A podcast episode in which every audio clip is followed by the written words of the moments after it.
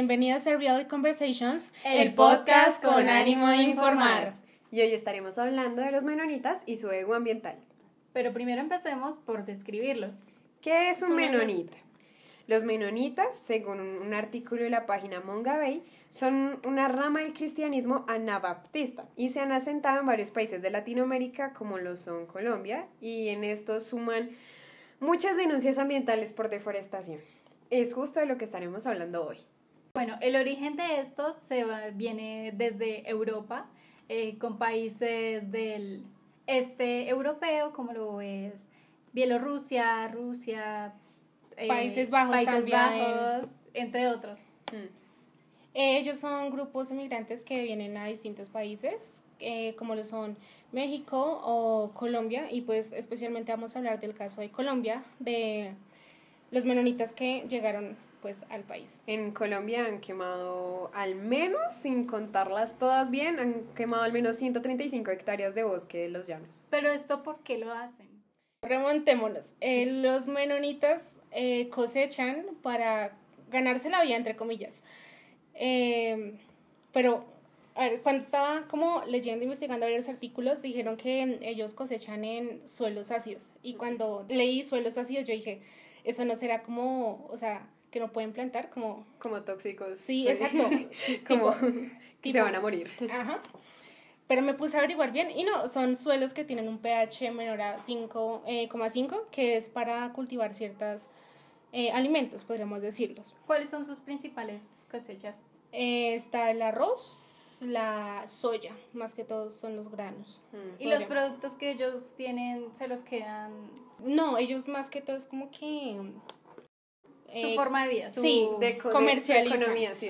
O sea, pero también en base a eso, muchos agricultores eh, colombianos tienen como una competencia, podríamos decirlo, no tan justa. O sea, y pues hay que tener en cuenta que los menonitas pues no son del país, esto es casi siempre que, esto siempre migra y muy, una muy pequeña parte nace acá y por lo Es como una invasión que ellos están haciendo a nuestro territorio. Por así decirlo. No lo sería si estuvieran acá en armonía como con, no sé, con nuestro ecosistema, si respetaran como la cultura también vamos a hablar de eso ahorita.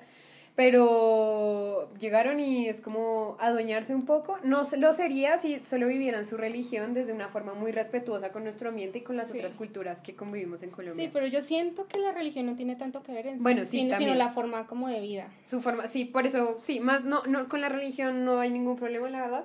El problema es realmente como con su estilo, sí, con su estilo como de llegar a un de lugar. De sustento también. Ajá, Como, o sea, al igual, es su sustento, sí es importante, pero al igual también hay otras formas de ser más como estar en armonía con el ambiente en el que están.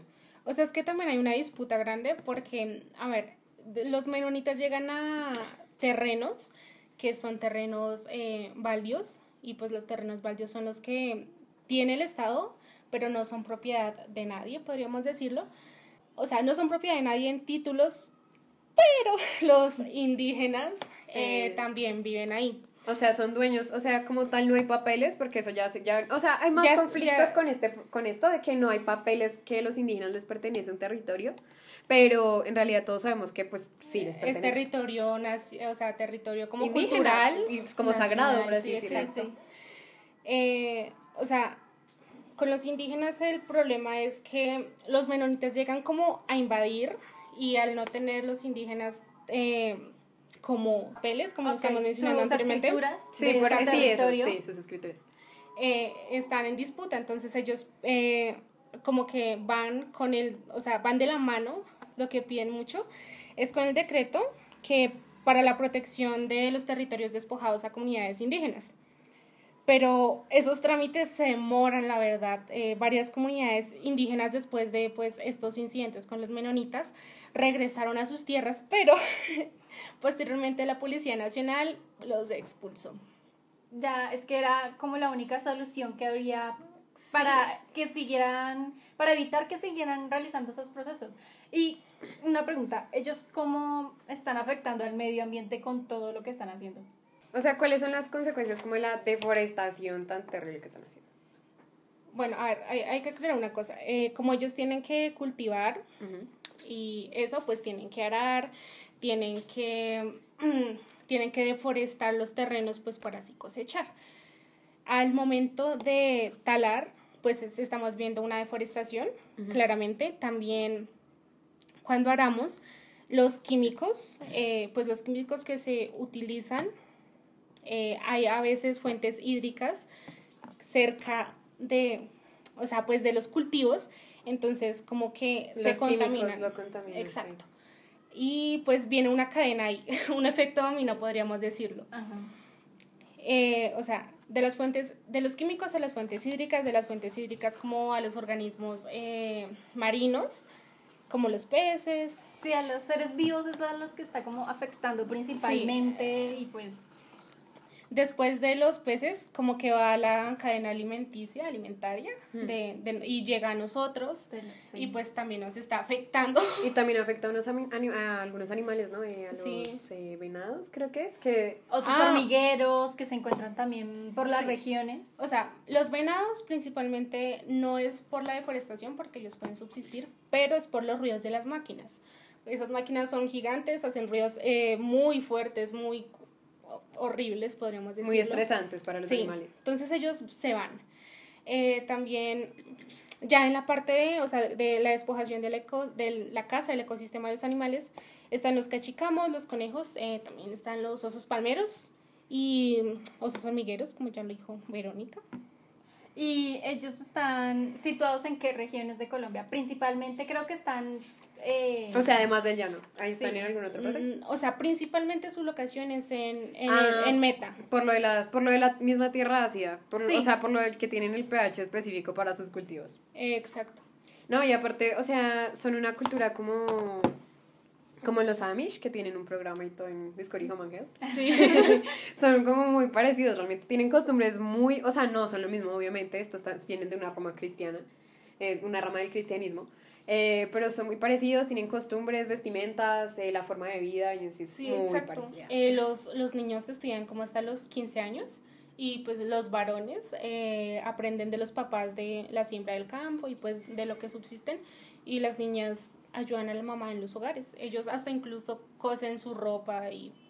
Y, o sea, es muy de su propia comunidad. Sí, y la comunidad es muy cerrada. Ellos, o sea, son unidos, pero entre ellos. Ellos- para que acepten a una persona exterior es, es complicado. no, no se abren muy fácil a otras culturas, No, no. otras eh, diferentes personas que no sean de su misma comunidad. Pero pues en realidad es todo un tema, o sea, es un tema que tiene que ver como con cultura, como con eh, costumbres, con el territorio en el que viven. Y pues no hay muchas soluciones, solo hay como formas como de reparación, por así decirlo. Sí, pero también, o sea, es que la disputa con el territorio es porque, o sea, como, como ellos, como dije anteriormente al principio, ellos eh, adquieren en, o sea, los terrenos en los cuales cultivan son baldíos que no, no pertenecen, o sea, pertenecen al Estado, pero no están privatizados, podríamos decirlo. Sí, por, o sea, por eso digo, es un problema como cultural. Eh, entonces, o sea, no, el problema con los indígenas también, o sea, es que el territorio tienen cinco compradores, pero son individuales, pero ellos trabajan en comunidad para sacar la cosecha, entonces lo ven como un trabajo, un, com- un, un comprador de las tierras, pero en verdad son individuales, y pues dicen que, o sea, hacen maniobras legales para poder evadir el tema de los terrenos y que están, o sea, Que están como evadiendo. Al final, o sea, yo creo que al final del día eso es tierra de nadie porque ni el Estado se hace presente Y no, y siempre va a haber una disputa. Y legalmente no se acepta como la, como la propiedad de los indígenas sobre estas tierras. O sea, eso es otro problema aún mayor Sí. porque pues, o sea, causa aún más problemas. Sí, pero, o sea, también es que dicen que son, o sea, toca, las familias tienen que tener una unidad agrícola familiar para subsistir, pero pues que ellos como que la medio evaden.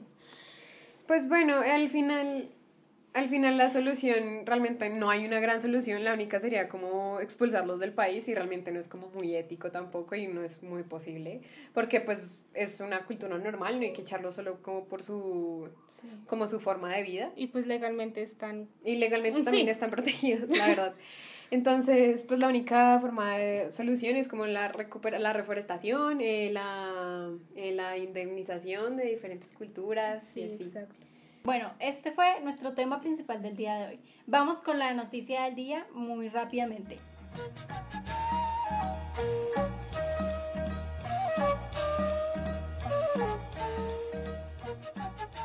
El reciente informe climático del IPCC eh, tiempos difíciles para Latinoamérica por el cambio climático.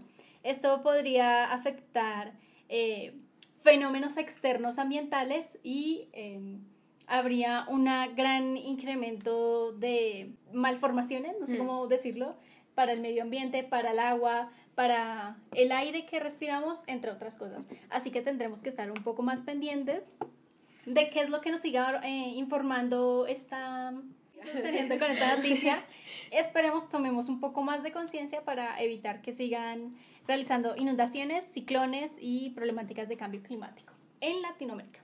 Bueno, La, La canción, la, reca- la recomendación de la canción de esta semana es Brasil de Deacon McKinnon, eh, canción que salió en el año 2014 y esperemos les guste porque también tiene un trasfondo que les podría interesar. Muchas gracias. Este Esto es el podcast con ánimo de informar.